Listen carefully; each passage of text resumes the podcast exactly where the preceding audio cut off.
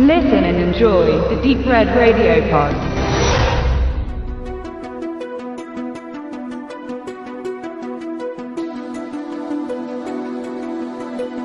Sam Fürstenberg stand um die letzte Jahrtausendwende kurz vor seinem 50. Geburtstag. Ein Zeitpunkt, an dem für einen Regisseur noch lange nicht Schluss sein muss. Aber Fürstenbergs Filme gehörten stilistisch einer mittlerweile vergangenen Epoche an. Und den Wandel und der Versuch, ihm habhaft zu werden, bemerkt man auch in seinem vorletzten Film, Quicksand.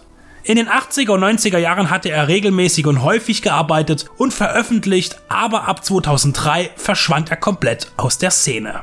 Für seinen letzten Film The Interplanetary Surplus Mail and Amazons from Outer Space möchte er auf Edward D. Woods Pfaden wandeln und einen Science-Fiction-Trash in Anlehnung an Plane 9 from Outer Space erschaffen. Seine Interpretation ist aber weder in Bezug auf die 50er Jahre noch auf aktuelle Schauwerte genießbar. Der 90er Jahre Porno-Look bietet zu schlechten Kostümen, Kulissen, Special Effects und Schauspielern sogar noch einen deutlichen Tribut an die Sexparodie Flash Gordon 2 von Howard Ziem. Wenn man überlegt, dass Quicksand ein Justizthriller, der noch ein sichtbar anständiges Produktionsniveau hat, nur ein Jahr vor The Interplanetary Surplus Mail and Amazons of Outer Space gedreht wurde, dann fragt man sich, wie tief Fürstenberg auf einen Schlag abgerutscht ist. Es muss ein Herzensprojekt gewesen sein, denn es ist auch der einzige Film, in dem er selbst als Produzent auftritt. Bis jetzt. Denn in der IMDB lässt sich erkennen, dass er in dieser Rolle einen weiteren Tanzfilm vermutlich in Gedenken an Electric Boogaloo für 2018 vorbereitet. Somit ist es vermutlich schmeichelhafter, Quicksand, tödliche Dosis, als seinen letzten Film zu bezeichnen, indem er vom gewollt oder ungewolltem Trash seiner vergangenen Arbeiten Abstand nimmt und einen ernsten Ermittlungsfilm inszeniert mit Michael Dudikoff in einer seiner späten Hauptrollen. Danach zog sich auch der Schauspieler aus dem Geschäft zurück und trat nur noch sporadisch auf. Dudikoff spielt den Militärpsychologen Bill Turner. Hier schlägt sich ein Haken zu seinem realen Werdegang, denn bevor er als Model beschäftigt war, studierte Dudikoff Kinderpsychologie.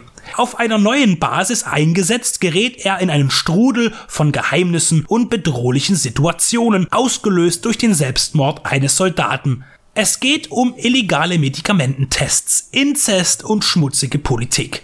Die Themenwahl lässt schon keine flapsige Gestaltung zu. Und so fällt Quicksand auch sehr dialoglastig aus. Erst am Ende gibt es eine einzige größere Actionsequenz mit einer Autoverfolgungsjagd. Sonst konzentriert sich das Drehbuch auf die Suche nach der Wahrheit und der Interaktion zwischen den Charakteren. Dabei spielt Michael Dudikoff seine wohl physisch schwächste Rolle. Denn in Quicksand ist er kein Kampfsportass oder Ninja-Verschnitt, sondern ein ganz normaler Mann. Er teilt nicht aus, sondern muss einstecken. Er lehnt es sogar kategorisch ab, eine Schusswaffe zu benutzen.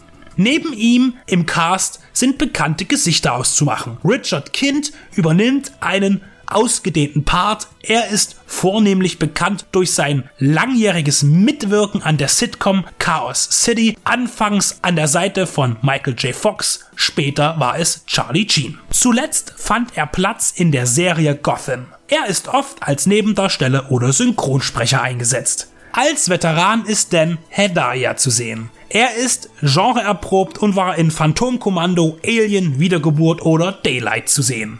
Sam Fürstenbergs Quicksand wurde nicht mehr unter New Image und seinen Stammproduzenten des letzten Jahrzehnts realisiert. Mit unter anderem indischen Produzenten und Geldern wurde auch auf dem südasiatischen Subkontinent gedreht. Handlungsort bleiben aber die Vereinigten Staaten. Wie auch schon in Südafrika lässt sich die USA überall aufbauen. Fürstenberg kann es schaffen, seine Geschichte zu erzählen, ohne dass es zu ziehenden Längen kommt. Aber für eine Zweitsichtung stehen die Chancen schlecht. Denn genau das, was viele seiner vorherigen Filme zu immer wieder gern gesehenen Zeitvertreibern machte, witzige Martial Arts oder Action, sucht man in Quicksand vergebens. Fürstenberg will mehr, will zeigen, dass er auch auf einem anderen Weg erzählen kann, düster und intim. Aber ein wirkliches Händchen beweist er dafür nicht. Nicht in Zeiten von David Fincher oder M. Night Shyamalan. Optisch und bisweilen inhaltlich ist ein Unterschied zu einer TV-Episode von Jack im Auftrag der Ehre oder Law and Order kaum zu erkennen. Und ähnlich wie bei Cyborg Cop 2, der 1995 entstand und aussah wie von 1985, so erscheint auch Quicksand von 2002 äußerlich wie eine Produktion von vor 10 Jahren. Einen ganz großen Kniff wollte man mit dem auflösenden Dialog anbieten. Die Gesichter der drei Beteiligten der Szene werden in Close-ups gezeigt, während die Kamera bebt und wackelt, als würde das Zusagende einem Erdbeben gleichkommen. Das wirkt nicht innovativ, sondern eher wie ein Hilferuf nach einer kreativen Besonderheit. Er kann nicht ohne Trash. Sam Furstenberg konnte nach 20 Jahren B-Movie das Steuer nicht rumreißen. Und auch wenn die letzten Atemzüge seiner Karriere schwer erscheinen und sich in wenig unterhaltsamen Streifen äußern, so bleibt er für den Action-Puristen doch relevant und in guter Erinnerung.